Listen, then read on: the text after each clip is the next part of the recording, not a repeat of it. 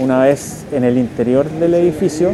eh, los antisociales bloquearon el accionar de las cámaras con spray negro, procediendo a llegar a una oficina de recaudación donde se encontraba una caja fuerte, la cual fue violentada, quedando muestras de fuerza en la cerradura